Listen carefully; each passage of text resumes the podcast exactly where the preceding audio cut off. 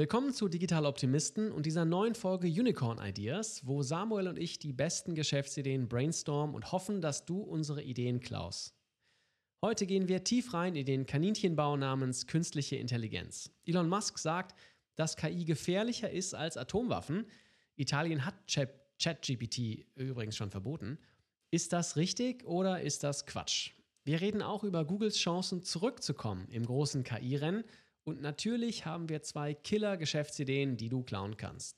Also, los geht's.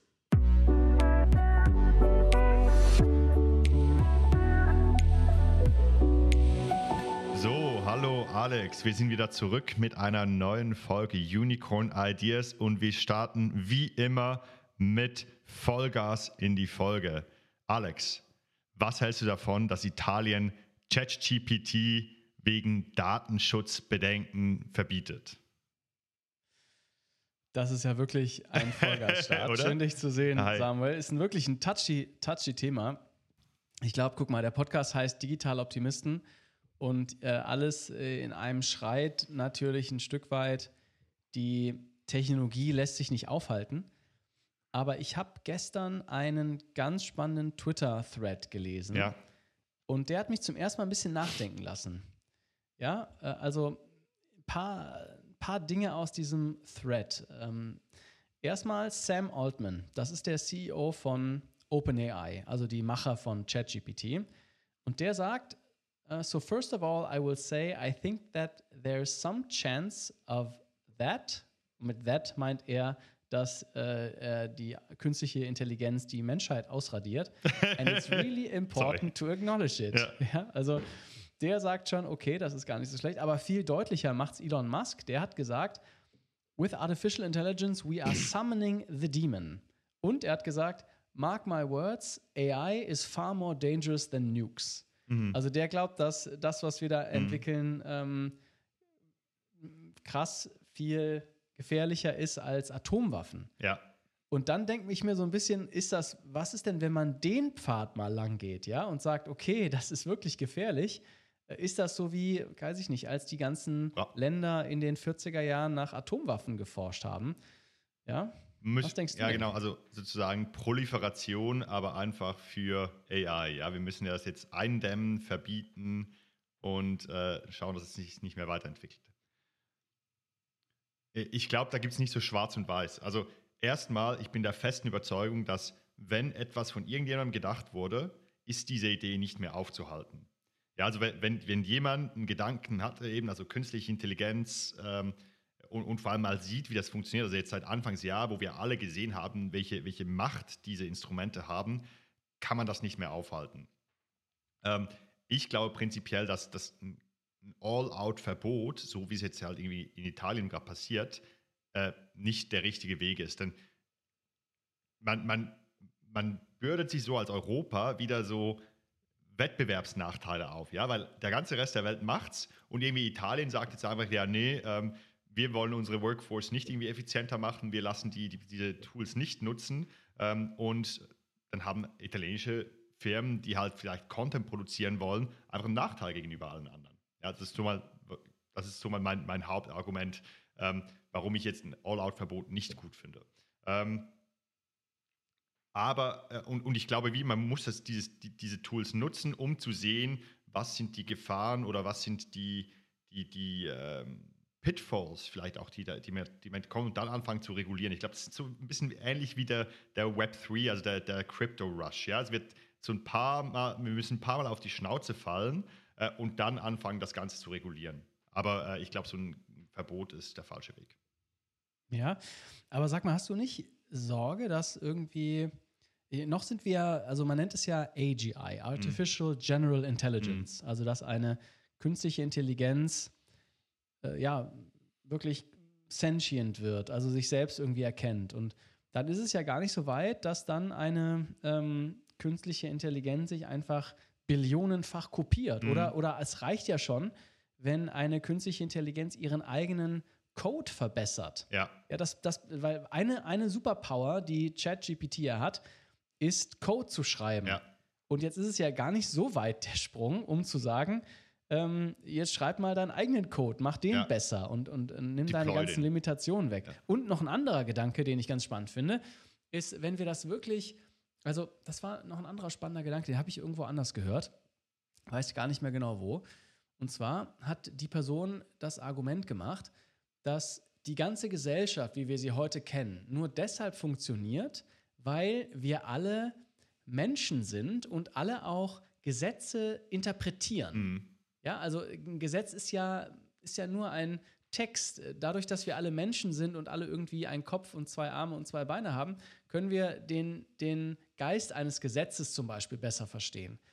Aber einer künstlichen Intelligenz fehlt dieser Geist. Ja, der ist halt kein Mensch und kann das dann, also so wie Menschen dann einfach auch ja Unausgesprochenes mhm. äh, machen, das hat eine Maschine nicht. Ja. Und diese Gefahr, die sehen, äh, sehen, sehen einige. Ja. Ich, ich finde es super schwierig. Ich meine, ich habe ja in der letzten Folge auch schon das Beispiel gebracht, dass jetzt mit dieser neuen, äh, was Microsoft Copilot und äh, diesen ganzen Google Workspace AI Integrations dann schlussendlich nur noch AI hin und her schreibt und die Leute selber überhaupt nicht mehr wissen, was in ihrem eigenen Unternehmen vorgeht. Ähm, also ich sehe die, die Gefahr absolut. Ich glaube einfach nicht, dass Verbote der richtige Weg sind, denn es wird dann trotzdem weiter geforscht. Also ich glaube, ähm,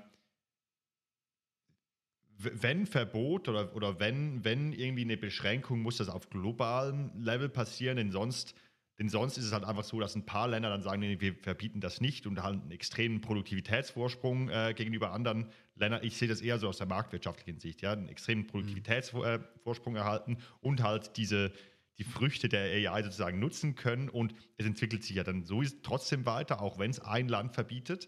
Ähm, aber ich sehe schon da einen Punkt, dass wir irgendwie sagen müssen, hey, äh, es braucht wie so, ein, so, einen globalen Konsens über gewisse ethische Richtlinien, äh, gewisse mhm. Beschränkungen vielleicht auch in der Forschung, um erstmal zu sagen, hey, wir müssen jetzt erstmal, we need to figure out, ja, wohin das Ganze gehen kann und was überhaupt die Capabilities sind, bevor wir jetzt hier den nächsten Schritt machen oder was vielleicht auch die Beschränkungen sind. So, kann, kennst du iRobot, den Film?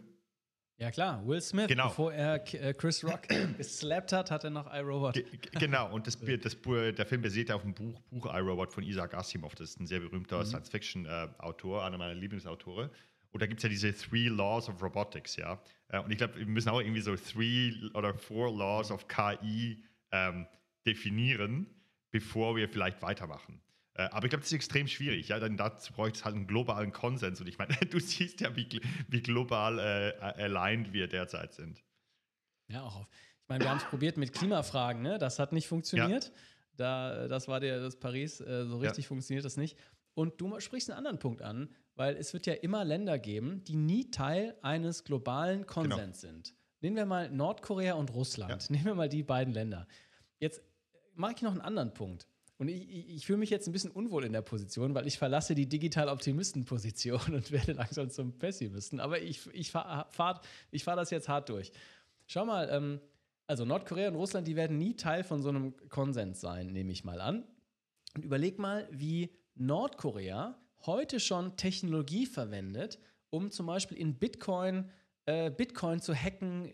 Und die ziehen da irre, ein, eine riesige Masse an Devisen durch Hacks ziehen die über Krypto rein, ja? Also haben eine Technologie verwendet und die sozusagen zum äh, auf die äh, x der Exponentialstufe genommen, um davon dann zu profitieren.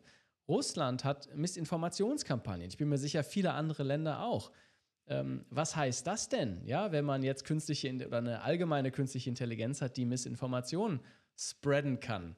Äh, ich glaube, dann werden wir damals, als Joe Biden, äh, als ähm, Donald Trump gewonnen hat gegen Hillary Clinton, ich glaube, das wird, das war damals natürlich ein Kindergeburtstag, mhm. ja, verglichen mit dem, was heute möglich ja. ist, äh, zu, zu minimalsten Kosten.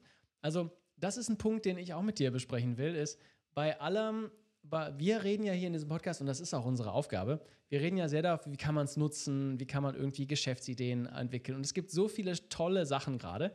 Aber ich habe manchmal, habe ich ein bisschen so im Hinterkopf, mh, hm, reden wir gerade nur über den kleinen Teil, der eigentlich relevant ja. ist. Und müssten wir eigentlich auch mal reden über Cyber Security und äh, Bad Actors ja. in dem ganzen Spiel. Aber, aber Alex, super, du hast mir gerade eine Steilvorlage gegeben, warum, warum Verbieten eben genau nicht der richtige Weg ist.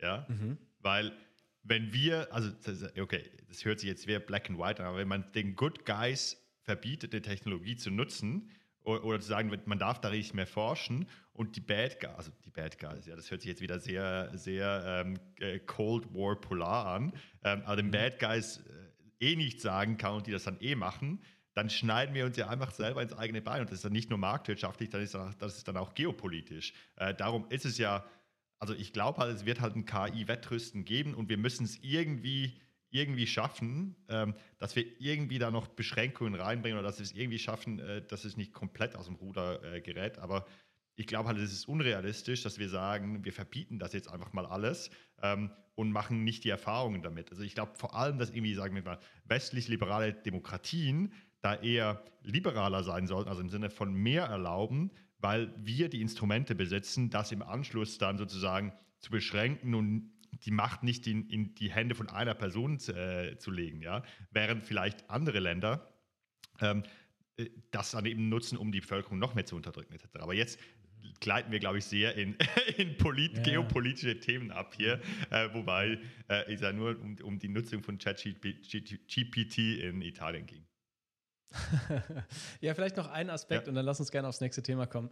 Ähm, ich glaube, wir haben ja in der Tat auch, wir haben ja in westlichen Demokratien das Problem, dass wir sehr viel Macht in die Hände einzelner Konzernlenker mhm. geben. Ne, also zum Beispiel Mark Zuckerberg, der mit seinem Algorithmus hat halt, klar, der hat halt wahnsinnig viel Macht darüber, was Menschen sehen mhm. über Facebook und Instagram. Und der ist nicht gewählt, ja. Mhm. Und was natürlich schon passieren kann, ist, wenn jetzt so ein Unternehmen eine allgemeine künstliche Intelligenz entwickelt, die wirklich ähm, ja, menschliche Züge hat, ja, oder mhm. zumindest den Menschen sehr schnell überlegen sein wird. Was heißt das denn dann? Äh, und, und diese, dieser Konzern, äh, angenommen, der Konzernlänger hat die Kontrolle über äh, diese AGI, das ist ja eine unglaubliche Macht, ja, die ja. man da, also auch auf der Ebene, glaube ich, ist es eine moralische Frage, mit der man sich schon mal zumindest mal äh, auseinandersetzen sollte.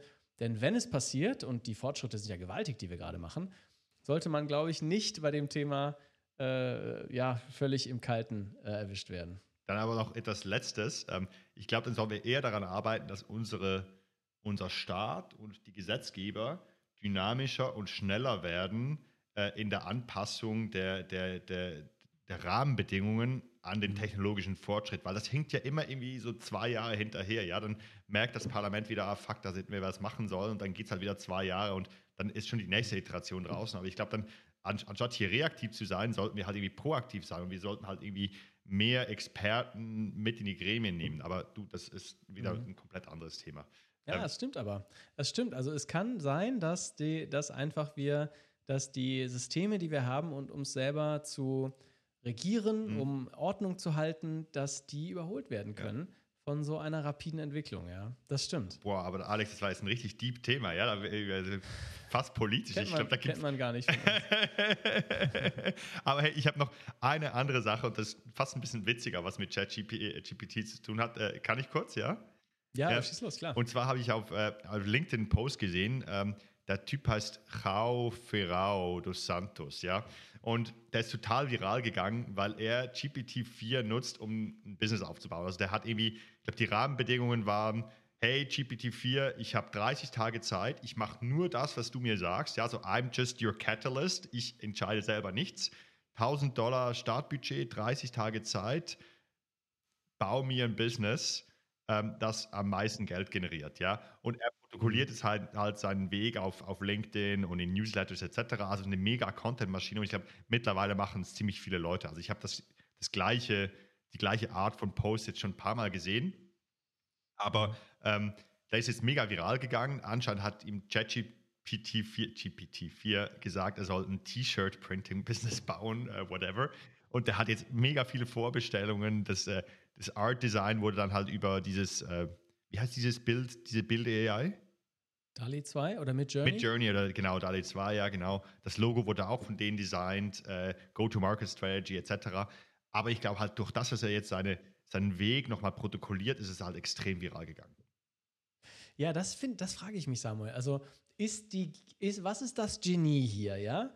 Ist das Genie, dass ChatGPT gesagt hat, mach mal ein äh, ein, ein Shirt-Printing-Business? Ja. Oder ist das Genie, was von den Menschen kam, ja. von, von äh, Joao Ferraro dos Santos, den können wir gern verlinken, den Post. Ja. Ich habe auch ein paar von denen gesehen, die das machen. Oder ist das Genie von dem ähm, Joao, dass er gesagt hat, ich mache jetzt einen viralen Post ja. und, und er hat die Aufmerksamkeit, ja. Also ich finde, bei diesem Post denke ich mir immer, ich glaube, da verwechselt man so ein bisschen, wer eigentlich das Genie ist, ja. Eigentlich ist es ähm, der Mensch aber die Maschine hilft ihm halt, da irgendwas aufzubauen, was dann verkauft werden kann. Und ich meine, das ist ja ein super typischer typische Art von Post, ja, so Watch Me Build Things, ja, das ist ja mhm. so eine, so eine, so eine Content-Strategie, die viele andere Gründer auch nutzen. Ich glaube, ähm, auf TikTok ist letztens einer viral gegangen, der seine Fundraising-Journey, also ein Startup-CEO, der nichts mit TikTok eigentlich zu tun hat, aber sagt, hey, ich, ich mache jetzt Videos davon, wie ich mit Investoren spreche, welche Dashboards ich vorbereite und so weiter. Also, also so Watch Me Build Things, Watch Me Progress, das ist halt, das, das ist ein super, das ist super Content und du hast genau recht, ja. Also ich glaube wieder, ähm, das wäre eine sehr generische Geschäftsidee, die vielleicht, äh, die, die vielleicht funktioniert, ja, aber die hätte nie so gut funktioniert, wenn nicht äh, der seinen Weg eben auch über Social Media dann äh, protokolliert hätte. Hm. Ich ärgere mich immer, dass wir nicht auf die Idee gekommen ja. sind. wir sitzen hier Tag ein, Tag aus und reden über äh, ChatGPT. Und äh, wie, wie, wie naheliegend wäre es gewesen, ja, dass wir die Ersten sind, die sagen, komm, wir ja. machen jetzt hier ein Business nur mit ChatGPT. Ja, und, Schade. und machen ein paar Folgen nur darüber, ja. Also ich glaube, da, da, da wären wir jetzt auch äh, Nummer eins Podcast-Charts worldwide. Gleich geht's weiter mit dem Podcast. Ich erzähle dir jetzt erstmal eine kleine Geschichte. Letztens war ich mit einer Gründerin essen, die hat ihr Startup letztes Jahr verkauft. Das war kein großer Exit, aber eine schöne Sache für sie und sie überlegt sich jetzt, was sie als nächstes macht. Auf einmal sagt sie mir, dass sie in ihrem nächsten Startup zwei Sachen nicht mehr machen will. Das eine ist zu früh Geld von externen Geldgebern annehmen, also Venture Capital Firmen. Und das andere, was sie nicht machen will, ist die Firma zu 100% remote aufbauen. Heißes Thema, manche sehen nur Vorteile in 100% Remote. Ich bin da eher auf ihrer Seite und ein bisschen skeptisch. Wenn du auch keinen Bock hast, immer zu Hause zu sitzen, sondern eine neue Form von Büroerfahrung suchst, dann schau dir unseren Werbepartner Beides an. Beides steht für Beyond Desk und ist ein Coworking Space in Berlin, bei dem du ganz private Offices oder auch einzelne Schreibtische mieten kannst. Aber sie machen auch ein paar Dinge anders als andere Coworking Spaces. Zum Beispiel das Creator House mit eigenem Podcast-Studio. Samuel und ich, wir waren neulich da und wir haben uns zum ersten Mal wie echte Profis gefühlt. Der Coworking Space von beides ist in Berlin-Tegel. Und wenn du jetzt sagst, Mensch, das ist mir aber zu weit weg, da denk nochmal drüber nach. Es ist nur 30 Minuten von Berlin-Mitte mit den Öffis. Die perfekte Zeit, um zum Beispiel diesen Podcast zu hören. Also, Win-Win-Win. Mehr Infos findest du auf beides.io. Das ist B-E-Y-D-E-S.io. Und jetzt kannst du einen Deal machen, wo du einen einzelnen Schreibtisch schon für 99 Euro bekommst. Also, check's aus. Ich habe auch noch ein spannendes Thema ja. zum Thema, äh, äh, da würde ich gerne noch ein bisschen bleiben. Ähm, äh, ich ich mache mir gerade sehr viele Gedanken über das ganze, über das KI-Rennen, das AI, KI, mhm. wie auch immer, das ganze Rennen. Und äh, ich sehe zwei große Wettbewerber im Ring stehen. Ja? Das eine ist OpenAI. Mhm. Das ist so das New Kid on the Block, ja, mit Sam Altman, ähm, ganz junger, der ist, glaube ich, 38, 37, 38, ähm, hat, ähm, ja, es äh, wirkt so wie der neue Tech- Prodigy, der neue Tech-Superstar, ne, der Gründerstar. Ne? Sam Altman muss man sich mal merken, den Namen und hat halt mit ChatGPT wirklich ein irres Produkt hingelegt, was in kürzester Zeit 100 Millionen Nutzer hatte. Ja. Ich glaube, in zwei Monaten. Das iPhone hat, glaube ich, zwei Jahre gebraucht, um das Gleiche zu erreichen. Immer zu Vergleich. Und du hast den zweiten Wettbewerber, so den, den, so ein bisschen so den, äh, der Incumbent, der, der alte Player, ja, der, ähm, der Veteran. Und das ist Google. Und ähm, ich finde es sehr spannend, zu sehen, wie in der Presse gerade dieser Wettbewerb der beiden Unternehmen diskutiert wird. Und das würde ich gerne mal mit dir besprechen. Wen du eigentlich denkst, wer kommt da am Ende siegreich raus? Oder vielleicht sind beide siegreich, mhm. ja, genau wie es äh, Apple und Google gibt und äh, Facebook und TikTok und so. Gibt ja immer ab und zu immer, kannst ja ein Oligopol ja. geben. Aber ich will dir mal beide vorstellen, okay? Und sagen, was aus meiner Sicht die Vor- und die Nachteile sind von beiden, okay? Also linke, linke Ecke, OpenAI. Vorteile, habe ich dir gerade schon eins gesagt, schnellstes Tech-Produkt aller Zeiten gebaut mhm. mit ChatGPT. Das hat die völlig überrascht, dass da so ein, bin ich mir sicher, dass da so ein Run auf dieses Produkt gab. Dann bauen die jetzt eine ähm, Developer-Plattform mit Plugins. Das heißt, also was heißt das immer übersetzt? Die wollen jetzt, die geben sich nicht damit zufrieden, das Stripe für künstliche Intelligenz zu sein. Mhm. Also Stripe ist ja, die sagen, komm, wir nehmen dir ab, wenn du Zahlungen wenn, annehmen mhm. willst im Internet. Hier ist ein kleines Plugin, nutzt Stripe, gib uns einen kleinen Anteil und das war's. Aber Stripe an sich, man geht nicht auf stripe.com, um irgendwas zu machen. Mhm. Ja? Und ich dachte immer, OpenAI mit ChatGPT, die wollen das Stripe für AI werden. Nämlich, dass sie sagen, komm, äh, äh, oh, ChatGPT interessiert dich nicht, nutz einfach unseren Layer und du kannst dein Produkt sei es jetzt bei Twitter einen Post schreiben oder eine E-Mail oder so, kannst du uns nutzen und zahlst uns eine kleine Fee. Also ein bisschen wie Stripe. Ja. Aber das haben die geändert, denn jetzt wollen die, glaube ich, eine Destination-Website werden. Die wollen also, dass man nicht und? mehr auf google.de geht, Sorry. Sondern, sondern auf ähm, ChatGPT. Und dafür haben die jetzt diese Developer-Plattform gebaut und das sind sogenannte Plugins. Äh, und da zum Beispiel Kajak oder, warte mal, ich gucke mir gerade mal die ähm, Instacart, Kajak, Klarna, OpenTable, Expedia. Also jetzt könntest du theoretisch so ein Plugin aktivieren auf ChatGPT und könntest dann ChatGPT sagen, hey, buch mir einen Tisch. Ja, ich will irgendwie, äh, ich bin irgendwie, sage ich jetzt mal, am Wochenende in Paris, da will ich irgendwie einen Tisch. Okay, aber, aber das ist dann nicht Klarna oder Expedia oder so, die das, die, die, die API integrieren, sondern ChatGPT würde selber oder GPT-4 oder OpenAI würde selber eine Buchungsplattform dann sozusagen anbieten. Also ähnlich wie jetzt äh, Google halt, wenn man ein Restaurant googelt, dann auch das Booking-Tool hat zum Beispiel auf der Seite. Ja, genau, richtig. Also ChatGPT ist die Basisplattform, da passiert alles. Ja. Und ähm, äh, ich sage jetzt mal Open Table oder Expedia, die pluggen ah, sich rein okay. und dann kannst du so über wie Apps deren in Apps, ja, sozusagen. Dann irgendwann hast so du ein, bisschen. irgendwann hast du eine ChatGPT-App auf deinem Telefon, ja. Oder ich, es gab ja auch mal diesen Trend zu äh, Apps in Apps auf WhatsApp, oder? Also es gab doch auch mal so oder, oder war das? Ja, genau. Aber das hat nicht aber so ich würde eher ja? den Assistant oder Siri. Ich finde es ja, ja. eher das bessere Beispiel ist für mich ein Supercharged Siri. Ja. Okay. Oder äh, Google Assistant. Denn das sollte ja eigentlich mal der Assistant oder ja. äh, Alexa sein, ne? mhm. ne? dass du sagst, hey, irgendwie sei hilfreich und ich ja. rede jetzt mit dir. Und eigentlich ist die Idee, du tippst einfach alles in ChatGPT ein. So macht es mega viel Sinn. Also wenn du, wenn du mir das pitcht als Siri, aber basierend auf GPT-4, dann macht es mega viel Sinn, ja. Also, dann macht Sinn, gell? Ja. Und das finde ich spannend, weil jetzt ähm, den Weg geht jetzt, ähm, geht jetzt äh, OpenAI, ja. ja. also Chat, mit ChatGPT, um halt eine, wirklich eine Plattform zu werden. Und dann kann man erkennen, was der, was der, was die Bedrohung für Google ist. Ja. Denn äh, du könntest auch jetzt schon zu ChatGPT sagen und du könntest ein Search-Plugin verwenden und sagen, hey, ich habe irgendwie ein Problem, äh, fass mir mal die zehn wichtigsten, äh, fass mir mal das Wichtigste zusammen. Ja. Und dann geht ChatGPT in diese zehn äh, blauen Links, die man auf Google sieht, und fasst hier alles zusammen, wie so ein äh, customized Wikipedia-Artikel, den du da bekommst. Ja. Und mein dritter Punkt, warum, warum äh, was, was für OpenAI spricht, die haben nichts zu verlieren. Ja, die haben kein Business, was sie, was on the line ist. Weißt du, also die müssen sich nicht denken, oh Mist, wenn wir das machen, dann disrupten wir uns selber. Wobei, ich meine, Microsoft hat jetzt einen mega Stake gekauft in ihnen. Also ich kann mir schon vorstellen, dass dadurch, dass sie jetzt diesen Käufer haben, äh, dass, dass sie halt ihren Return on Invest wollen und vielleicht dann nicht so, vielleicht dann ein bisschen risikoaverser sind bezüglich gewissen Investitionen. Aber, aber Zero Point, ja. Mhm. Ja, okay, kann, kann sein, ja. Aber wir haben ja noch Google in der anderen, also was was für OpenAI? Die haben das schnellste Tech-Produkt mhm. aller Zeiten. Die äh, äh, entwickeln sich jetzt, sie haben einen massiven Vorsprung und entwickeln sich jetzt in eine richtige Destination-Plattform. Ja. Und die haben nichts zu verlieren. Das waren die drei Punkte.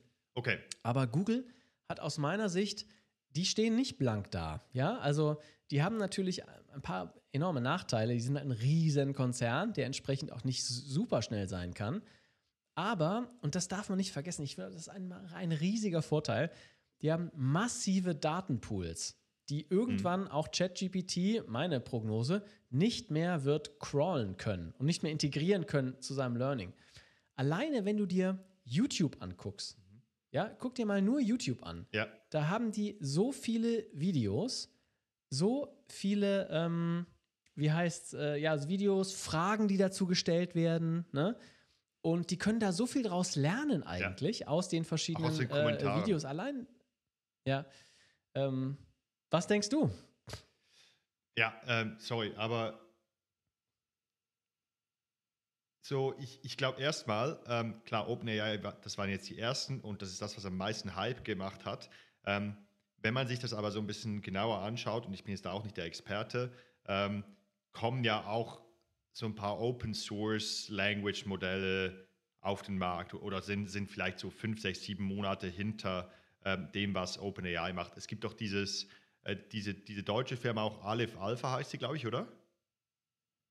Aleph, kenne ich nicht. Aleph Alpha, äh, äh, Aleph, genau, Aleph Alpha GmbH, das ist ähm, das, deutsche Pendant zu OpenAI sozusagen. Ja, die haben auch ein eigenes äh, eigenes äh, KI-Modell und SAP überlegt sich jetzt tatsächlich bei denen an, einzusteigen derzeit. Ähm, also ich glaube erstmal, das wird nicht ein, ein Winner-Takes-it-all-Markt bleiben, sondern ich glaube, da kommen andere, weil es ist halt einfach Software, es sind halt irgendwie Algorithmen, die man wahrscheinlich auch bei anderen so ein bisschen abschauen kann und die extrem schnell weiterentwickelt werden. Also ich glaube, OpenAI ähm, wird nicht wird nicht, das wird nicht die, werden nicht die einzigen bleiben. Ich glaube auch, dass Google mit der Innovationskraft, die sie bisher gezeigt haben, auch coole Lösungen bieten werden. Ähm, und dann sind noch ganz viele andere, die maximal so ein paar Monate hinten drin sind. Aber ich glaube, worauf es ankommt, das ist genau das, was du angesprochen hast, ist, wie nutzt man die Technologie danach? Wie ist die, das User Interface? Was sind die Use Cases, die man sehr konkret an die Nutzer bringt? Ich glaube, darüber haben wir schon ein paar Mal gesprochen. Und äh, mit dieser, mit dieser Developer-Plattform, äh, das finde ich schon extrem spannend. Also dieses Siri sozusagen für, für KI, ähm, das überzeugt mich jetzt. Das ist so der erste oder einer der Use Cases, wo ich sehe, wow, okay, wenn, wenn die das schaffen und das Mass Adoption kriegt, dann wird das sehr schwierig sein, meiner Meinung nach, da, ähm, da, da diesen Markt dann, dann äh, zu übernehmen. Mhm. Ja, das kann eins sein. Es kann auch sein, also ich glaube, jede Company, kennst du Quora? Ja, ja, klar. Quora, diese, genau, diese Fragestellen-Plattform, so, oder? Genau, da ja. kannst du Fragen stellen, die man nicht so einfach auf Google beantworten kann und dann äh, so ein Forum eigentlich. Ja. Ne? Reddit, äh, Quora, aber auch Twitter. Ja. Jeder, der jetzt eigentlich, der eine Website hat, wo die sehr viel Content hat, mhm. die ist, glaube ich, richtig gekniffen, wenn sie OpenAI und ChatGPT oder irgendjemandem erlaubt, ihre Daten mhm. zu nutzen, um daraus zu lernen. Oder Stack Overflow oder sowas. Genau, oh, ja, genau, richtig, für die Entwickler-Community, ja. ja. total. Das heißt, ich finde, ähm, was ich glaube, was passieren kann, ist, dass so kleine Dateninseln entstehen. Ja, das LinkedIn zum Beispiel. Stell dir mal vor, LinkedIn will ein Language Model bauen, wo du irgendwie im Business-Kontext irgendwas schreiben kannst. Ein Businessplan oder mhm. Fundraising oder was weiß ich. Die haben ja enormen Content auf ihrer Website. Warum sollten die das OpenAI zur Verfügung stellen. Ja, das würde ich doch lieber sagen, dann muss Alex, LinkedIn ein Modell bauen. LinkedIn gehört doch Microsoft. Stimmt, hey, hast also, du recht. LinkedIn ja, gehört Microsoft. Beispiel. Und übrigens, äh, weißt du, was auch noch Microsoft gehört? Mhm. GitHub. Oha, guck mal. Ja, also so, ist es Zeit, Microsoft-Aktien zu kaufen, sagen Ja, also, also was ist das schon, also das ist schon krass, das habe ich erst gecheckt, als ich, ähm, ich habe dieses, dieses Coding-Bootcamp gemacht und ich habe erst da gecheckt, wie viel der User Journey von, von Developern eigentlich von Microsoft dominiert wird, ja. Also irgendwie das beliebteste ähm, Exchange, Knowledge Exchange Plattform, also neben Stack Overflow, GitHub, wo man halt auch alles committet, also wo man, wo man halt seinen Code online stellt, etc., gehört Microsoft. Der beliebteste mhm. ähm, Code Writer, ja, Visual Code Studio, gehört Microsoft. Ähm, also das sind alles so Dinge und dann auch im Business-Kontext. LinkedIn gehört Microsoft. Das ist man sich überhaupt nicht so bewusst, aber sehr viele der Dinge, mhm. auch wenn wir jetzt Apple-User sind, die wir jeden Tag irgendwie nutzen, gehört alles Microsoft. Und ich glaube schon, also ich glaube, es ist utopisch zu denken, dass äh, die diese Daten nicht auch nutzen werden für OpenAI dann. Das ist spannend. Das ist eine ganz spannende Wettbewerbsposition ja. von Microsoft. Ne? Die haben sich echt von der, von der lahmen Ente ja. zum Shiny Star am, am AI-Himmel äh, entwickelt. Ja, Wirklich schlaue äh, Akquisitionen auch gemacht. Aber ich habe letztens übrigens, äh, apropos dann, dass irgendwie OpenAI oder irgendein anderes äh, Modell auf die Daten zugreifen kann. Ich habe letztens einen spannenden LinkedIn-Post gesehen von einem Stack Overflow Supercontributor. Also es ist ein Typ, der auf Stack Overflow extrem viele Coding-Fragen beantwortet hat. Und er meinte, hey, seit ChatGTP da ist, hat seine äh, irgendwie seine, seine Beantwortungsrate oder dass er anderen Leuten Sachen mitgibt, ähm, extrem abgenommen. Ja? Also er hat aufgehört, Original Content zu posten oder hat einfach extrem reduziert weil er sehr viel auch über ChatGPT beantworten lassen kann. Ähm, und weil das andere auch machen, weil auf Stack Overflow weniger besucht wird von den Leuten, weil sie das alles irgendwie über KI machen. Und er meinte dann so, das kann doch einfach dazu führen, dass kein neuer Original Content mehr äh, entsteht, weil die KI noch nicht so weit ist, ähm, mhm. Probleme neuartig zu lösen, sondern sie re rezykliert einfach immer nur bestehende Lösungen sozusagen. Verstehst du, was ich meine? Ja, verstehe. Also, dass man sich so immer in seiner eigenen Soße dreht, weil genau. nur das halt in genau. die Modelle reingegangen ist. Okay, ja, genau. Aber du, anyway, ich habe jetzt sind wir wieder so ein bisschen, wir? ein bisschen abgedriftet äh, vom Core-Thema. Kein Problem. Wir wollen ja eigentlich auch Geschäftsideen hier, ja, ähm, hier zeigen, gell? Sollen wir ähm, mal ein bisschen mehr Zeit? Ich habe eine Idee. Okay, let's do Was hältst du von folgendem? Es gibt jetzt ein neues Feature auf Spotify. Mhm. Und wir sind ja hier der Avantgarde-Podcast. Ne? Wir segeln ganz hart am, äh, am Zeitgeist mit diesem Podcast. Deshalb nutzen wir diese Funktion gerne. Also alle, die da uns jetzt auf Spotify hören, die können, wenn sie ein bisschen, wenn sie raus, äh, wenn sie kurz aus der Folge rausgehen, dann gibt es da eine Umfrage, ein QA und eine Umfrage. Und ich dachte mir, lass uns doch mal uns selber testen, wer die bessere Idee mitbringt. Ja, ja okay. Und die, unsere Hörer, aber allerdings nur auf Spotify. Das heißt, wenn ihr das auf Apple oder wo auch immer hört, ja.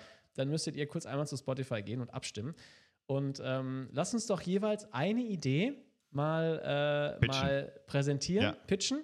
Und wir diskutieren die ganz normal, aber jeder Hörer kann dann abstimmen, welche Idee er oder sie besser fand. Okay, Was hältst du davon? Ja, super. Mal gespannt, Hast mich jetzt ein bisschen was, damit äh, überfallen, aber, aber ja, lass mal machen, denn sonst hätte ich vielleicht noch mal eine Stunde mehr investiert in die Vorbereitung meiner Idee. Nee, äh, das, das wird schon gut sein. Ja, ähm, okay, aber, aber dann, fang, dann fang du mal an, denn du hattest ja mehr Zeit, das vorzubereiten. Dann kann ich mir währenddessen noch Gedanken machen, wie ich meine Idee noch okay, verbessere. Okay, alles klar. Na gut, also müssen äh, okay, ich fange gerne an. Äh, ich habe es ja auch vorgeschlagen. Okay, mein, meine Idee für diese Folge ich nenne sie mal ganz banal Software zur Identifikation abwanderungswilliger Mitarbeiter. Ja? So. Sehr, sehr Stell dir mal, kennst du noch früher das Familienduell? Da war immer, wir haben 100 Personen gefragt und dann, das war so eine Game Show, äh, die man geguckt hat, wenn man krank war. Äh, die lief im äh, RTL-Vormittagsprogramm in Deutschland. Ähm, ähm, ja. So, und da war immer so eine, wir haben 100 äh, Menschen gefragt und ich habe 100 Personalverantwortliche nach ihrem größten Schmerz gefragt. Und die, die sagen, was ist, also was ist dein größtes Problem? Und die sagen, äh, unser größtes Problem ist es, talentierte Mitarbeiter zu halten. Ja, und das kann ich gut verstehen. Denn stell dir mal vor, du suchst einen neuen Mitarbeiter oder eine neue Mitarbeiterin.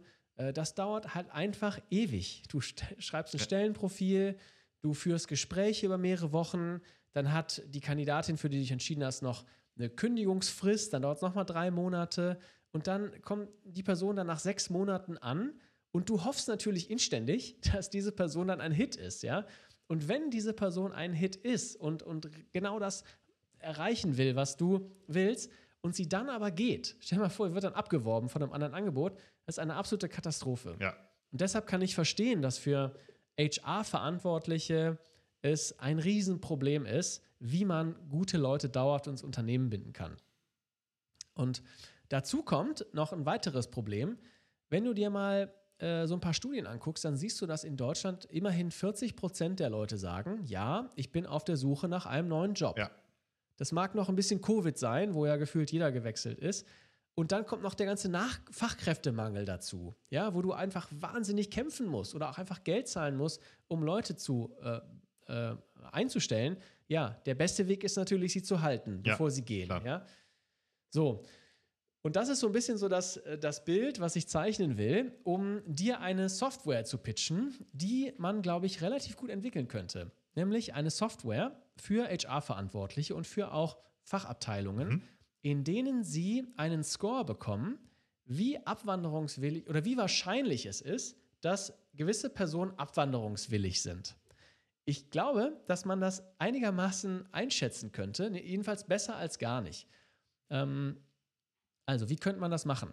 Du könntest zum Beispiel ähm, Personaldaten nehmen. Wie lange ist die Person schon im Unternehmen? Wann wurde sie zuletzt befördert? Äh, was gibt es überhaupt für Beförderungsmöglichkeiten für eine Person? Denn mhm. wenn es nicht mehr höher geht, dann hat man auch eine höhere Wahrscheinlichkeit zu gehen. Vielleicht auch, wie gut performt die Person, um einzuschätzen, wie wichtig ist es, die Person zu halten. Marktdaten kannst du einbeziehen. Wie entwickelt sich denn das Gehaltsniveau mhm. für die Klasse? Angenommen, du hast Data Scientists oder so und die plötzlich total gefragt sind in dem Markt, in dem du bist, ja, dann musst du natürlich, du müssen die Ampeln angehen mhm. und du musst dir denken, oha, hier muss ich mich aber mal drum kümmern, denn plötzlich steigt die Abwanderungswilligkeit deiner Leute, wenn die das Doppelte bekommen. Und vielleicht auch sowas wie, wie stabil ist das Team? Wie gut ist die Chefin, der Chef? Ja. ja. wie performt die eigentlich? Was ist das Mikroumfeld der, der Leute?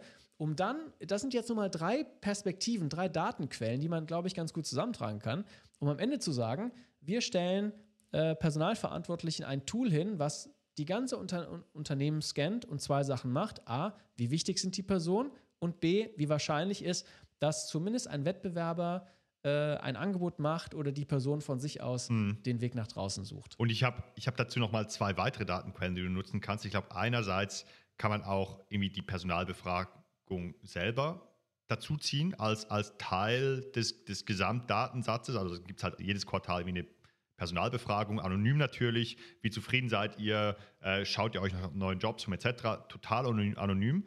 Und ich glaube, das kann man dann so reinfließen lassen, vielleicht auch nach Teams. Und das Zweite, ich glaube, so wie ich es machen würde, ich würde mir wahrscheinlich anschauen, wer sind meine High-Performer, die schon am längsten im, in der Company sind, im Team und was für Charakteristiken haben die? Oder wie ist ihre Karriere bei uns in der Company verlaufen? Und das wahrscheinlich mhm. so mal als ersten Precursor nehmen, wie muss eine Karriere ausschauen, damit, das ist natürlich sehr... Ähm, sehr subjektiv und auf Einzelfälle beruhend. Aber ich glaube, das wäre mal so ein erster Datensatz, wenn, keine Ahnung, irgendwie ähm, mein äh, VP Operations schon irgendwie sieben Jahre bei der Company ist und ein super High-Performer ist, halt mal mit ihm zu sprechen, warum bist du immer noch bei uns oder weißt du, vielleicht auch mal so qualitative Interviews zu führen. Verstehst du, was ich meine? Mhm. Ja, verstehe ja? ich, ja. Glaub, äh, du hast mich jetzt auf einen Gedanken gebracht, wie man die Idee noch weiterentwickeln mhm. könnte. Also ich glaube, dass das gäbe schon ziemlich viel Wert mhm. für Personalverantwortlich, das einmal zu haben. Aber interessant wird es natürlich erst, wenn du Maßnahmen vorschlägst, was man denn jetzt machen kann. Ja, denn stell mal vor, da ist irgendwie der Daniel, äh, hohe Abwanderungswilligkeit, der äh, oder irgendwie die Sophia, ja. die irgendwie äh, super ist, aber wahrscheinlich bald gehen äh, könnte. Dann musst du ja was machen. Das reicht ja nicht, mhm. die Information.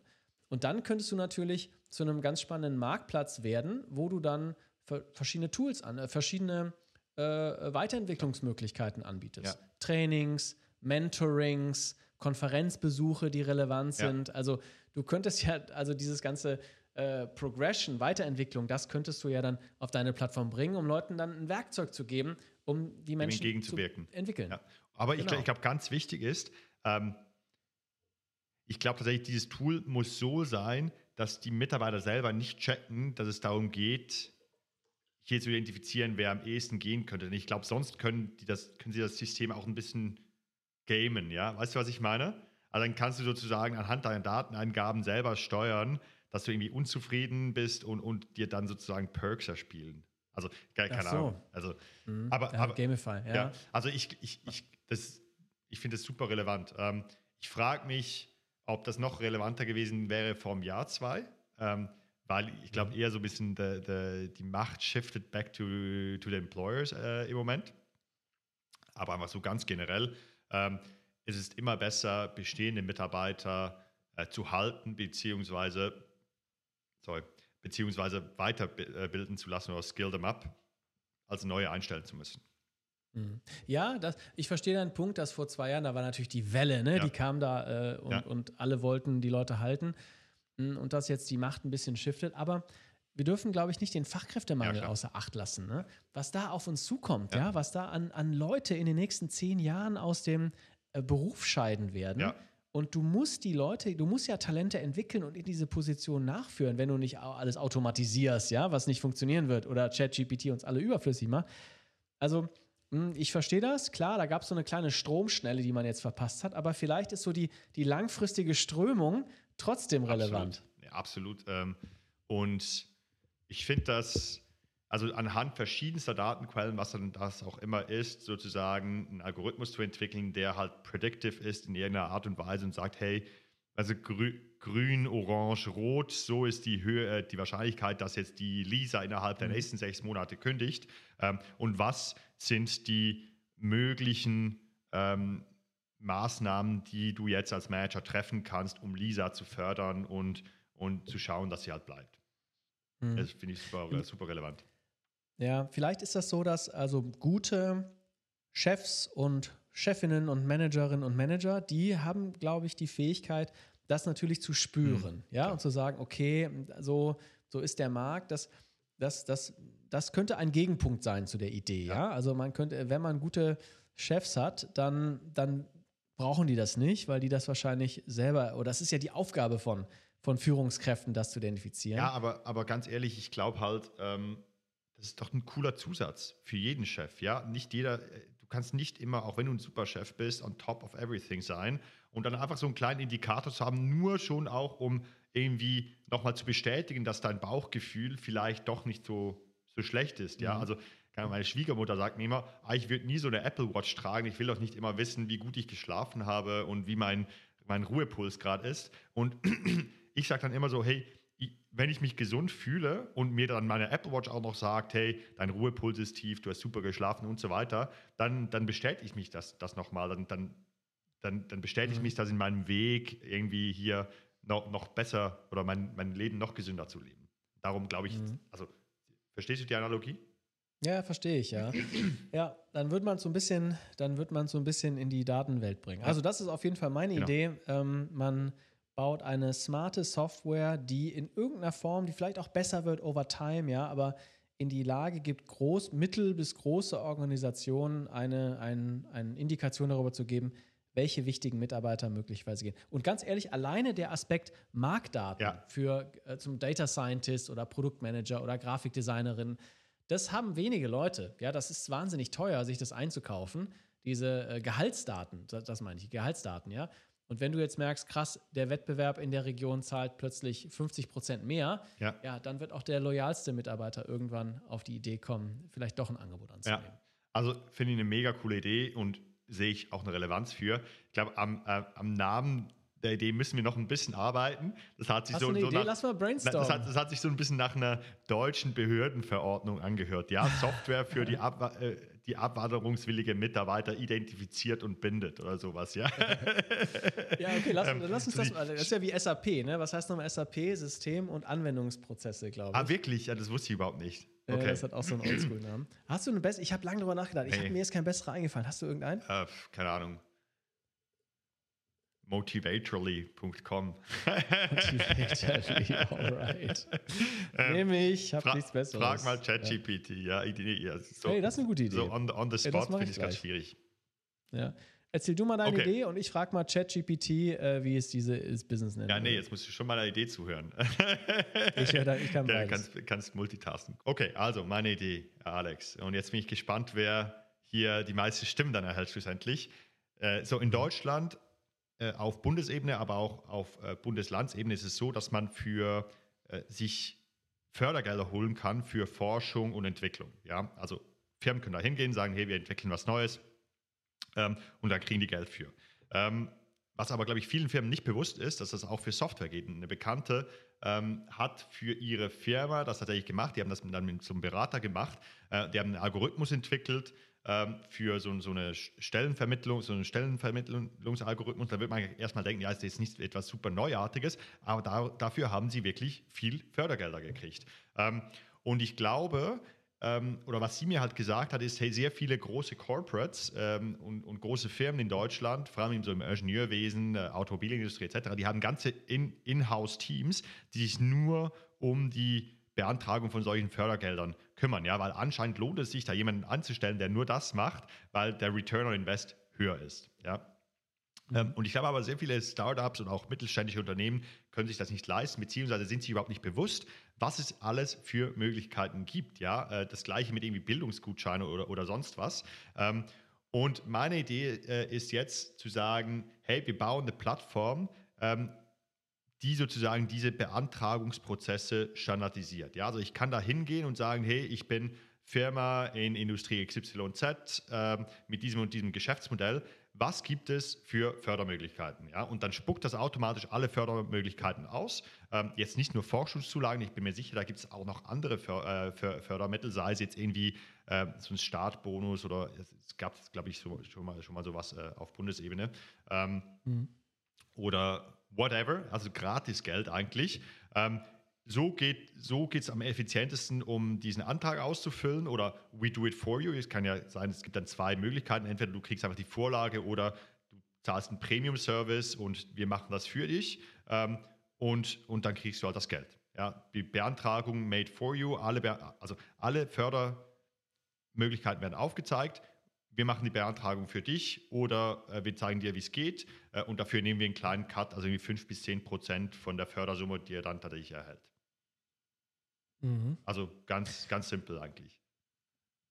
Ehrlich gesagt, das ist ja, lass uns mal den Markt verstehen. Äh, da gibt es doch aktuell so Berater, oder? Ja, genau. Die man aktuell in Anspruch nimmt und die sagen dir dann, hier kannst du noch Wärme dämmen und genau. wenn du das noch grün baust und wenn du das. Also, und das willst du eigentlich das willst du eigentlich neu äh, zusammenfassen, als Softwareprodukt genau. äh, erschließbar machen und dann einfach als, als ja, Self-Serve-Plattform, wo du vielleicht noch einen Berater hinten drauf verkaufen mhm. kannst. Genau. Also eigentlich ist die Idee, vielleicht letzter Satz, eigentlich ist die Idee ja äh, total spannend. Alleine, wie findet man diese Berater denn? Das ist ja allein schon ein Marktplatz, oder? Ja. Den man, wo du so ein, du baust so ein, so ein Honeypot auf, wo du vielleicht auch nur einen ganz kleinen Use Case löst und dann vermittelst du Berater und kassierst dann eine Affiliate-Fee, mhm. dass du dann den, den, den Udo genau. vermittelt hast. Ich, ich glaube auch tatsächlich, ich glaube, so wie ich da das anfangen würde und übrigens ähm, vielleicht noch der, der, eine ganz genau das genau gleiche Modell machen ja irgendwie Berater, also M&A-Berater, die Startups beraten, wie sie am besten verkaufen können oder ähm, Berater, die im Startup sagen, wo sie am besten oder wie sie am besten Fundraising betreiben können, dafür eine kleine Fee nehmen. Das ist ja immer das gleiche Geschäftsmodell, ja. Und ich glaube, so wie ich anfangen würde, vielleicht wenn ich es jetzt alleine machen würde, ich glaube, das ist so eine typische Side-Hustle-Idee, die man mit wenig Aufwand starten kann.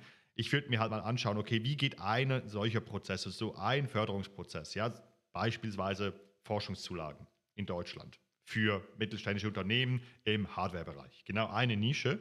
Äh, mich darauf spezialisieren, den Prozess einmal selber machen, vielleicht gratis sogar. Also eine Landingpage aufsetzen, sagen, hey, ich mache euch gratis die Beantragung für die Forschungszulagen. Ähm, diesen Google Ads drauf, schauen, dass da ein paar Leads reinkommen. Dann machst du diesen Prozess ein, zweimal durch siehst, ähm, was kann man hier automatisieren, wie funktioniert dieser Prozess und machst halt vielleicht erstmal einfach Consulting, also Time for Money ähm, und schaust dir dann mal an, hey, wie kann man hier vielleicht verschiedene Schritte automatisieren, den Prozess optimieren und baust dann erstmal diesen Use Case auf. Und dann, glaube ich, gibt es verschiedene Wege. Entweder man kann dann mehrere Use Cases productizen oder man kann sagen, hey, ich habe jetzt dadurch, dass ich das mal selber gemacht habe, andere Berater in diesem Space kennengelernt und sehe noch diese und diese und diese Nische. Man macht dann eine Jobplattform oder eine Freelancing-Plattform für die Beantragung von Fördergeldern oder für, für weiß, nicht, weiß nicht was. Ähm, da gibt es dann verschied bestimmt verschiedene ähm, Use Cases, wo man wie man das nachher machen kann. Oder wir machen das Productized mhm. und upsellen dann noch Berater und so. Ich habe gerade mal geguckt ähm, auf Google Ads. Äh, ich finde die Idee ganz spannend. Du hast natürlich sehr viele, äh, ich glaube, der Wettbewerb ist recht hoch ja. ne, auf den Keywords. Also du musst wahrscheinlich bereit sein, recht viel zu zahlen für einen Lead. Mhm. Aber vielleicht ist deshalb auch das und du hast, zweiter Punkt, und du hast natürlich Wettbewerb von ähm, allein, es gibt eine Förderdatenbank des Bundes, die natürlich wahrscheinlich nicht so Shitty gut ist, ist ja, ja, sondern einfach aufgelistet ja. ist und da fehlt allein schon irgendwie so ein Quiz oder sowas, ja, ja oder so eine, äh, dass man, dass man das einfacher findet. Ähm, aber das müsste dann, das heißt, man müsste dann hinten raus, das könnte eigentlich ein, ein es könnte eigentlich dann ein Businessmodell, das Businessmodell, so diesen Marktplatz, Affiliate, weiterleiten, die Lead, also Leads aufkaufen, mhm. könnte da eigentlich ganz äh, gut funktionieren. Denn das funktioniert ja sonst auch gut bei Versicherungsverträgen ja. zum Beispiel oder Reiseverträgen. Ja. Immer da, wo es teuer ist, diese Leads ist auch eine hohe Zahlungsbereitschaft. Ähm, also ja, du meinst sozusagen Leads, so Startups einsammeln, eine geile UI für Startups bauen, die sowas wollen. Mhm. Äh, die genau. registrieren genau. sich da und dann leitet man diese Leads an äh, die individuellen Berater oder was auch immer. Ja, mhm. also dass du sowieso so eine Art, du bist dann so eine Meta, also mhm. angenommen, das wäre so, so eine Meta-Förderagentur, ja. aber du hast dann, die Leute sind nicht bei dir angestellt, sondern die kriegen halt ja, ihre ja. Leads. Genauso wie das ähm, Check24 mit der Versicherungsbranche gemacht genau, hat. Genau, und dann baust du einfach, und dann ist das einzige Game, das war natürlich, also ich finde, das ist ein bisschen zu wenig weit gedacht, aber ich glaube, so können wir mal starten. Einfach, dann hast du irgendwie mhm. fünf super SEO-optimierte Landing-Pages, die jeweils eine Nische ansprechen, äh, einfach nur um Leads zu generieren. Klar, kann, mhm. kann man auch machen. Ähm, ist natürlich, äh, ist vielleicht ein guter Startpunkt. Deine Idee ist noch größer, ne? Ja. Du willst es natürlich komplett productizen, genau. ne? als Produkt ja. machen und dann einfach die äh, Verträge, was natürlich, wir hatten auch mal eine Idee, ich glaube, das war bei der Solarförderung, hatten wir vor ein paar Folgen, da hatten wir das noch eine Spur weitergedacht und haben wir gesagt, wir kaufen, wir zahlen dir sofort die Summe aus, vielleicht mhm. 80 Prozent der vollen Summe, also von uns. Und wir kümmern uns dann um die ähm, Förderantrag, mhm. nehmen dir das Administrative komplett weg, aber wir bekommen dann sozusagen die volle Summe. Ne? Also Geld jetzt versus Geld später und wir tragen das Risiko. Ah, übrigens, etwas, was genau auch in diese Sparte fällt, sind die ganzen äh, Flight Rights etc. Ja? Also die, ja, ja. Die, die Firmen, die dann sozusagen gesagt haben, hey, du hast Anspruch auf äh, Entschädigung, weil dein Flug zu spät gekommen ist. Ähm, wir verklagen die, die Airline gratis für dich, äh, kriegen dann aber dafür 20% der Entschädigungssumme. Das ist genau mhm. das gleiche Modell. Mehr oder ja, weniger. Absolut. Ja, finde ich nicht schlecht. Ich habe übrigens, vielleicht äh, darf ich einen klar, kurzen Callback ja. machen. Ich habe tatsächlich ChatGPT gefragt zu meiner, ähm, vorhin hieß diese Idee, ja. Software für abwanderungswillige Mitarbeiter. Und äh, ChatGPT schlägt mir drei vor: Talent Guard, ja. Talent äh, Guard. Retention Radar oder äh, Retainify. Retainify. Also ich finde das erste, was war das? Talent Guard? Talent Guard, nicht schlecht, oder? Gut, ja. Kauf mal die Domain. dann, also, das, das, Coole ist ja, wir könnten eigentlich das jedes Mal machen mit unseren Geschäftsideen, da die, die Namen raussuchen, dann immer die Domains kaufen und wenn jemand das umsetzen will, muss er uns die Domains abkaufen. genau. Talentguard.com gibt es schon. Talentguard ist de ist for sale. Apropos Ideen, apropos Ideen klauen, Alex. Ähm, also ich bin mit meiner Idee übrigens fertig, aber ähm, schon geil, es haben sich ja zwei Leute bei uns gemeldet, die eine Idee umsetzen wollen. Ich glaube, wir sagen da noch nicht zu viel, ähm, mhm. aber das fand ich schon ganz cool, dass es jetzt das erste Mal passiert. Das war zwei Leute, ne? Ja, genau. Äh, also es gibt ja schon mehr Leute, die Ideen umsetzen. Genau. Einer hat jetzt äh, eine Million Euro geraced. Ah, krass. Ähm, das, ja. Die Geschichte muss ich nochmal erzählen. Aber äh, ja, dass zwei Leute Für die gleiche Idee. zusammenarbeiten wollen. Genau. Und auf die gleiche Idee, ja. Ja, ja stimmt. Genau. Ja. Wir haben die jetzt das mal connected, genau. mal schauen, ob das, ob das wird, was wird. Ja. Ja. So genau, aber hey, ich finde, jede Folge ist nicht komplett, ohne dass ich ein kleines Update aus der Vertical Construction Startup Idee bringe, äh, äh, Industrie bringe. Wir brauchen so einen kleinen Jingle, ja. dass dann äh, Samuels kleine Construction, wir nennen Samuels Construction Corner. Genau, Samuels Construction Welt. Genau. Und zwar nur als kleinen Up, kleines Update, dass, dass da halt wirklich viel läuft und das, glaube ich, so meine Idee mit diesem, also vielleicht für die Hörer, die jetzt das erste Mal reinhören, eine meiner großen Thesen ist, dass halt ähm, der Fachkräftemangel unter anderem dadurch äh, gelöst wird im Bereich Bau und Construction, dass halt Baufirmen verticalized werden. Also dass es halt dann spezialisierte Solarmontagefirmen gibt, das ist zum Beispiel Enpal oder Firmen, die Heizungen installieren, Termondo oder die vielleicht dann Dämmungen machen etc. Ähm, gibt es übrigens auch was. Aber es gibt jetzt äh, aus Dänemark ein neues Startup, das heißt LUN, L-U-N. Die haben gerade drei Millionen geraced äh, und die konzentrieren sich auf die Installation von Wärmepumpen. Ja, also die bauen eine, eine, Plattform auf, die nur Wärmepumpen installieren will in, äh, in Häusern. Und dann natürlich noch eine Software dazu, sonst wäre es ja kein Startup, äh, wäre es ja nicht skalierbar. Sonst wäre man nur eine normale Baufirma. Äh, auch finde ich spannend, man sieht jetzt immer mehr von diesen Dingern aufpoppen. Und ich habe auch gelesen, letztens ähm, Fundamental, das ist ein ähm, VC in Berlin, der nur Construction Tech-Themen macht. Die haben jetzt ins, äh, in äh, ein Startup in, investiert, das Wärmedichtungen macht. Ja? Und Alex, äh, ich habe dir doch gesagt, energetische Sanierung, das wäre was für mich. Und jetzt gibt es tatsächlich ein Startup, ich weiß gar nicht mehr, wie die heißen, die haben eine Technologie entwickelt, so eine Einspritztechnologie, wo man in Altbauten halt dann einfach so, so eine Masse in die Wände spritzen kann und das ist dann mega gut isoliert und sozusagen, keine Ahnung, 20 Prozent weniger CO2 ausstößt. Aber nochmal als Beispiel, hier, hier geht was, ja.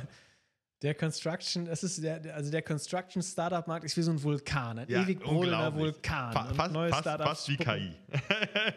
genau, fast wie KI. Genau. Aber das ist ja mal eine tolle Sache mit dieser Wärmedämmung. Das ja. ist, glaube ich, ein Riesenpain. Ja. Ne? Also ich bin da nicht so ähm, und ganz ehrlich nicht so bewandert in dem ganzen Wärmedämmung-Thema.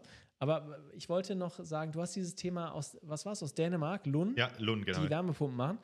Ähm, für alle, die sich dafür interessieren und äh, mal Lust haben, in die Archive von äh, Digital Optimisten zu schauen, ich habe vor vielen, vielen Monaten, mhm. habe ich, vielleicht vor zwei Jahren, habe ich mit ähm, Kathy Hoonen gesprochen.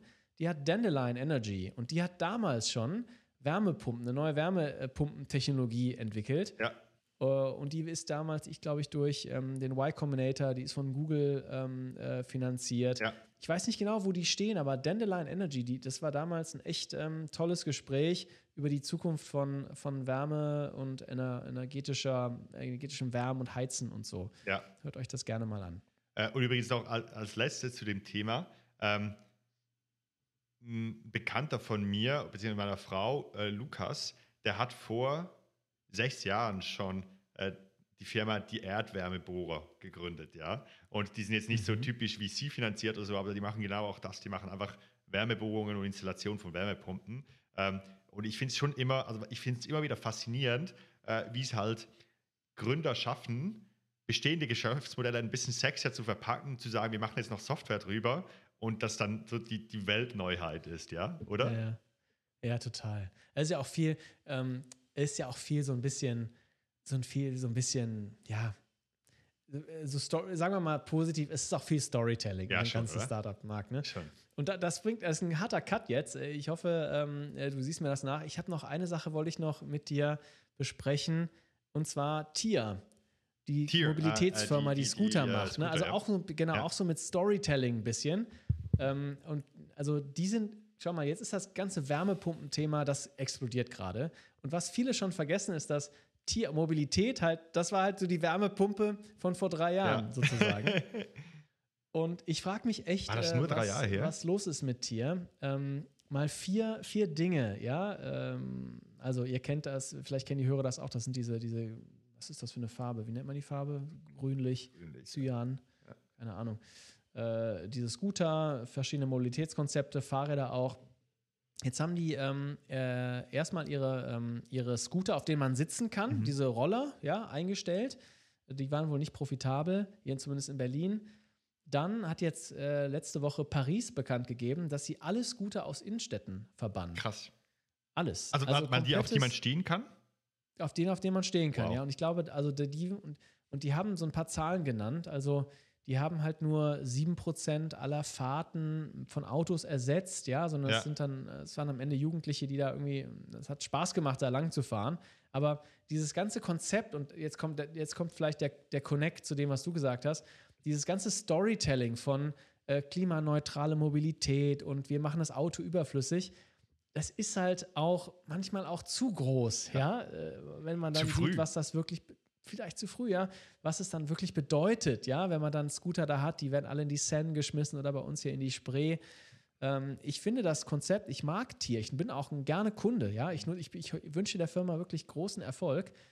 Ähm, aber das ist für mich auch ein bisschen ein Beispiel, wo man mit einer riesigen Story rauskommt und am Ende vielleicht ja, diesen Erwartungen auch nicht gerecht werden kann. Und vielleicht ein letzter Punkt noch, um dir mal zu zeigen, wie gerade die öffentlichen Märkte, also die Aktienmarkt, dieses Konzept ähm, bewertet. Es gibt eine Aktie, die heißt Bird. Ich glaube, die sind kleiner als Tier, bin mir da aber nicht ganz ja. sicher. Und die notieren, vor allem in den USA sind die aktiv, die notieren mittlerweile unter 30 Cent, was eine Marktkapitalisierung von 90 Millionen Euro bedeutet. Ja. Was gar nichts ist, ja. Auch wie die, die sind übrigens über, über zwei Milliarden Euro sind die an die Börse gegangen, ja. über einen Spec. Ja, also Ganz, ganz viel Wertvernichtung in dem Bereich. Schade eigentlich. Ich glaube, wir brauchen was Schlaueres, Mobilitätsmäßiges, auch in Innenstädten, aber äh, vielleicht müssen wir nochmal probieren. Aber glaubst du nicht, dass solche Geschäftsmodelle immer so ein bisschen Push geben, damit man so, also ich glaube, vielleicht waren die so ein bisschen zu weit, aber ich glaube, es gibt dann immer Impulse in die Gesellschaft rein, damit wir so inkrementell ein bisschen weiterkommen. Als Beispiel, ja, ich, ich habe anfangs auf Gorillas und Flink viel bestellt, mittlerweile gar nicht mehr. Ja, ich kann mich nicht damit identifizieren Brauche ich einfach nicht. Aber ich bestelle halt generell meine Groceries äh, nur noch online auf Rewe oder neu auf Oda. Also Oda ist so ein, so ein äh, holländisches Food äh, Delivery Startup. Ich glaube norwegisch. Norwegisch, ja, ist, ist ja egal. Ähm, genau, die, und die haben überhaupt keine Supermärkte mehr, sondern einfach ein großes Distributionszentrum außerhalb Berlins. Ähm, also ich glaube halt, oder Mobilität zum Beispiel, ich habe selber kein Auto, aber ich nutze halt Miles. Ich nutze Miles oder ich nutze Share Now, aber ich nutze jetzt diese Scooter nicht. Also ich glaube schon, dass, dass diese, diese Geschäftsmodelle ihre Daseinsberechtigung haben die, und manchmal vielleicht ein bisschen zu weit gehen äh, und sich dann aber die Gesellschaft insgesamt schon in diese Richtung bewegt, aber halt vielleicht nicht ganz dahin, wo es jetzt die visionären Gründer halt gesehen haben. Mhm. Das ist ein guter Punkt. Mag sein, ja. ja. In der großen Geschichte der Menschheit haben die sicherlich ihren Platz. Ähm, ja. Ich finde es halt spannend. Also ich glaube, ich glaube, für viele Leute ist das ja auch, wo wir gerade sind, auch die erste richtige Krise. Ja. Ne? Also wo es wirklich mal runtergeht. Viele haben vielleicht 2008 ähm, die Finanzkrise nicht miterlebt. Auch ich bin da gerade erst in den Job eingestiegen, ja, ja. 2008. Also ähm, das geht mir auch so.